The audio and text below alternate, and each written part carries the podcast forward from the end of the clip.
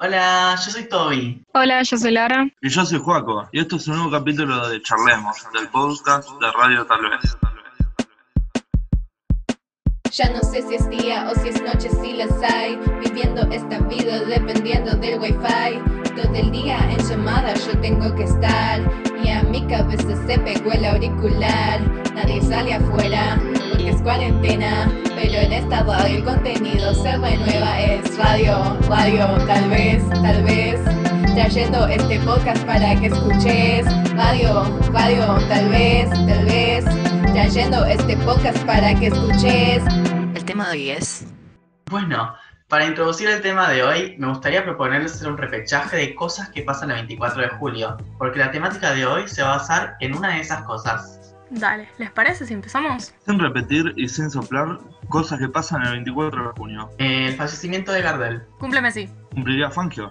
Cumple de Riquelme, Fallecimiento de Rodrigo. Fallecimiento de Olmedo. el día del tamal, Fiesta de San Juan. Año Nuevo Mapuche. el cumple de Kato, una de las chicas de la radio. Y Día de Jornadas de ESI. El tema de hoy Exactamente. es la ESI, ya que hoy es el día de jornadas de ESI. Y antes de empezar, me gustaría no olvidarme de Alex, que nos está haciendo sonido. Muchas gracias, Alex, por esto. Bueno, empecemos entonces.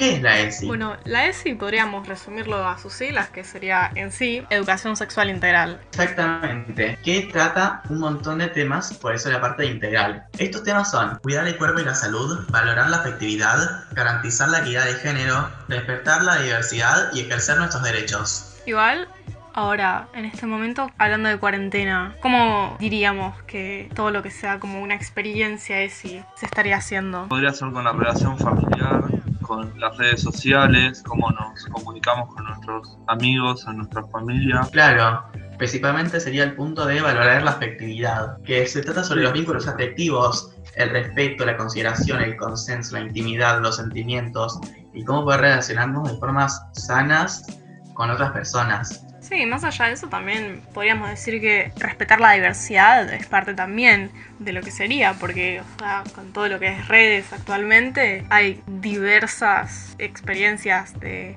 cada persona y con respecto a su identidad y sexualidad. O sea, también nos vivimos exponiendo como generación Z. Muy fácil agarrar y no respetar a la otra persona. Y más ahora en cuarentena que todo el mundo está, todo el mundo está en otra. Exactamente. Como que son cosas muy importantes hoy en día, tanto el respetar la diversidad como aprender a valorar las afectividades y las relaciones que tenemos con otras personas. Y es algo que también que es muy difícil, como cómo se mantienen vínculos en la cuarentena. Por un lado, es difícil mantener vínculos con amigos que no estás viendo todos los días y es difícil mantener vínculos sanos con tu familia que los estás viendo todos los días todo el tiempo. Sí, completamente. O sea, como cada quien mantiene sus vínculos. O sea, no es lo mismo tus amigos, tu grupo con los que veías todos los días de clase que ahora minga. Lo que pasa también es eh, las relaciones que quizás uno antes tenía cruzándose en la calle con alguien o que se veía por compartir un espacio y que quizás por estas circunstancias no pasa tanto. Sí, Quizás en lo que nos dejamos de relacionar o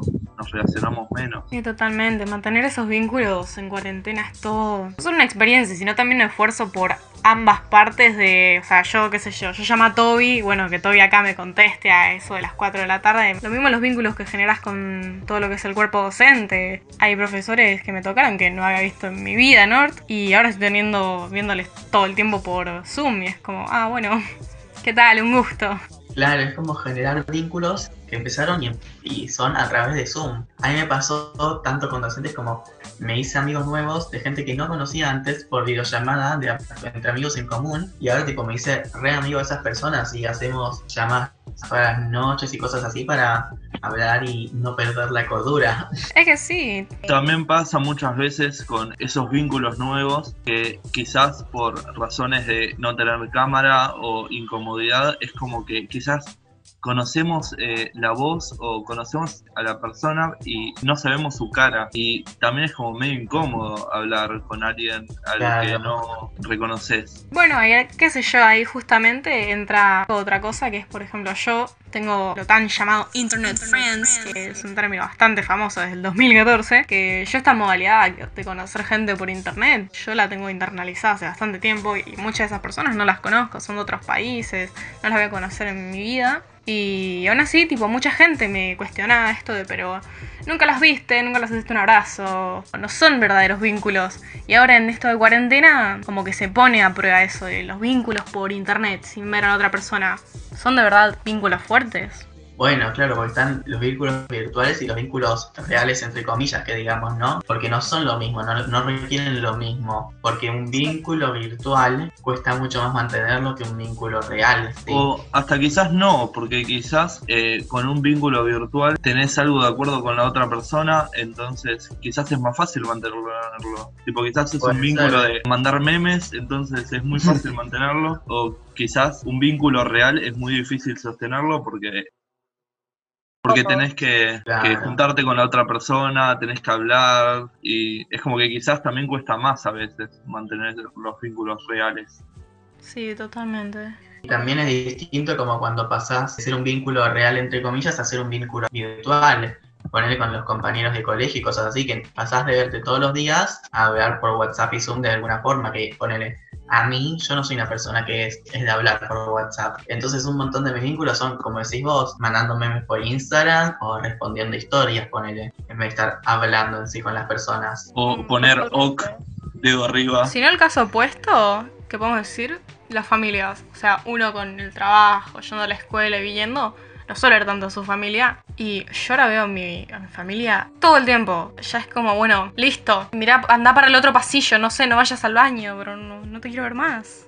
sí, es como... Sí, pasa mucho. Estando tanto tiempo juntos, ya pasa, ya hay un momento en el que como querés tu privacidad o tu momento solo. Sí, y cambia la dinámica en encima. Por ejemplo, antes en mi casa nos distribuíamos que de la comida me solía encargar yo, mi mamá de la limpieza, mi hermano de la limpieza comida a veces, y así sucesivamente. Ahora cambió completamente la dinámica. Ahora es un free for all, hace, cada uno hace sus cosas. No, no, sí, o están tipo. do- Estamos los tres en la cocina, cada uno haciéndose lo suyo. Antes sí había empezado tipo todo, bueno, mamá va a cocinar, Luciano va a hacer las compras, Lara va a limpiar. No, olvídate. Bueno, también. Por ejemplo, yo antes tenía- tema, ¿Cómo se distribuyen las tareas en la casa? También cómo fue cambiando esa dinámica, porque hace años, ¿quién se encargaba de la casa y de los niños y quién se encargaba de traer plata? Obviamente. Ahí es donde caen otras cosas como los roles. Ahí tenemos otro eje, tipo o derechos de cada uno de ciudadano. Cae también el rol que cabe cada género en la sociedad. Equidad de género. En mi casa pasa ponerle. Ahora mi papá pudo volver al trabajo porque trabajan vendiendo cosas para autos y qué sé yo, es un trabajo que se permitió volver a empezar. Y mamá lo que hace es vender cosas por Mercado Libre. Entonces, mi papá está trabajando en su negocio todo el día y mi mamá trabaja desde casa. Entonces, mi mamá suele cocinar, o sea, mi mamá suele hacer las tareas de la casa por eso. Pero ponele, yo de vez en cuando ayudo cocinando. O, bueno, la otra vez me puse a limpiar el piso porque me hice mi cuarto, entonces yo limpié todo. Pero normalmente pasa que, bueno, las cosas recaen en mi mamá porque mi hermana, mi hermano y yo no tenemos ganas de hacer nada. No, sí, totalmente. Lo que pasa, por ejemplo, en mi caso, es que nosotros teníamos una señora que venía a limpiar y que planchaba y todo eso, y que por la cuarentena, o sea, no puede venir, entonces Claro. es como que nos tenemos que encargar nosotros. Y yo, por ejemplo, que no estaba Me pasa lo absolutamente mismo. en todo el día y que llegaba a mi casa a las 8 de la noche, tipo, tengo que ir a hacer compras, tengo que limpiar mi cuarto, Mm. tengo que ir a colgar la ropa. Y es como un montón de cosas que no estaba acostumbrado a hacer y que por la cuarentena tengo que empezarlos a hacer. Y en un punto me fastidia y por otro punto es como que estoy aprendiendo para la vida, para el día que tenga que ir a vivir solo y que quizás no pueda Sí, verdad a alguien para que limpie mi casa. Y sí, totalmente. Como que se rompe con eso de el estereotipo hace unos varios años. Y en muchas sociedades también actualmente de que nada más la mujer se encarga y ya está. En mi caso somos dos mujeres y un pibe. Pero como que se va rompiendo en otras casas que era mucho más patriarcal, digámosle, dentro de los hogares. Y se va rompiendo porque ya no hay excusa de, bueno, porque yo no estoy. Y también pasa que la gente dice, ay, tipo, mira, el marido le ayuda en la casa. Y es tipo, no, no está ayudando, es su casa también. Es, él también tiene que hacer eso. Totalmente. A los hombres se los felicita y se los aplaude por hacer cosas como cocinar, limpiar, qué sé yo, y a las mujeres no se les dice nada. En mi casa, cuando mi hermano, no sé, lava su ropa, nadie le dice nada, es como, y sí, es tu ropa, es lo que tenés que hacer. Yo cuando lavo mi ropa tampoco, es, lo que tengo que hacer. Por ejemplo, hora de, la hora de lavar los platos, yo digo, bueno, yo cocino, pero no lavo. Mi hermano también es tipo, bueno, yo cocino, pero no lavo. O yo lavo, pero no te cocino. Como que... Distribución de tareas. Exacto. O sea, nos- si nos distribuimos, nos distribuimos bien, porque si no, no hago Lo que nada. nosotros hacemos en mi casa es que, por ejemplo, todos eh, se lavan lo que usa cada uno. Entonces, por ejemplo, yo uso el plato, los cubiertos, el vaso y bueno, eso lo tengo que lavar yo. O si saco un vaso a la madrugada, lo tengo que lavar yo. Y el tema de cocinar es como que el que está cocina, porque estamos todos ocupados todo el tiempo, entonces, bueno, cuando alguien tiene un momento libre, bueno, cocina que hay hamburguesas en la heladera. Entonces, en ese sentido no me cambió tanto. Sí, bueno, escuchen, yo siento que podríamos estar hablando sobre este tema Años, 20.000 horas más, años, porque siempre se pueden salir temas nuevos y cosas así, pero bueno, tenemos un límite de tiempo porque no podemos estar hablando tanto tiempo para un podcast, ¿no? Pero bueno, esta fue una muy linda charla.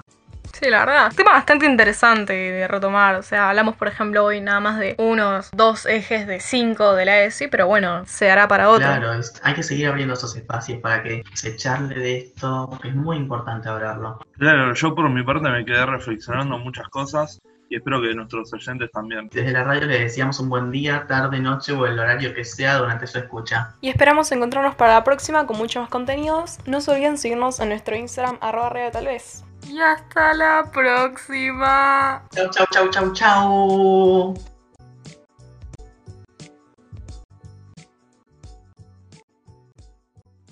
Radio, radio, tal vez, tal vez, trayendo este podcast para que escuches. Radio, radio, tal vez, tal vez, trayendo este podcast para que escuches.